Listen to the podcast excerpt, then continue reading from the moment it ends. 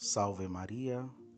Hoje, 5 de julho, vamos meditar o Evangelho de São Mateus, capítulo 9, versículo 32 a 38.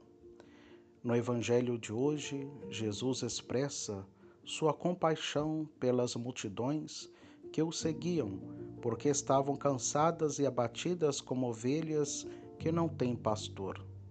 O demônio, lembra-nos São Pedro, anda ao redor de nós, como o leão que ruge, buscando a quem devorar. Para não cairmos nas mãos do nosso adversário, o Senhor quis confiar-nos aos pastores de seu rebanho. Em primeiro lugar, aos apóstolos, fundamentos da igreja e testemunhas oculares da ressurreição.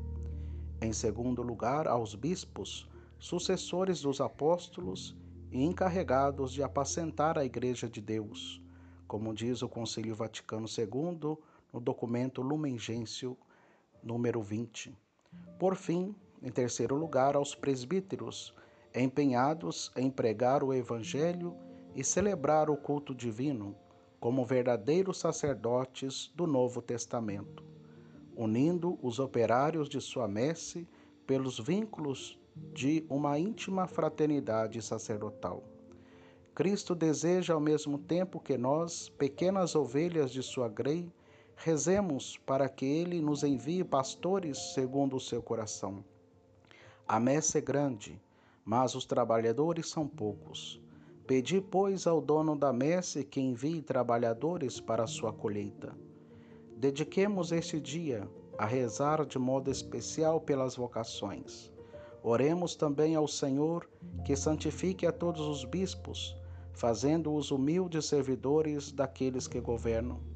Que a Virgem Maria, Rainha dos Apóstolos, proteja todos os que Deus, em sua providência, escolheu como ministros e dispensadores dos seus mistérios. Enviai, Senhor, trabalhadores santos para a vossa messe. Louvado seja nosso Senhor Jesus Cristo para sempre seja louvado.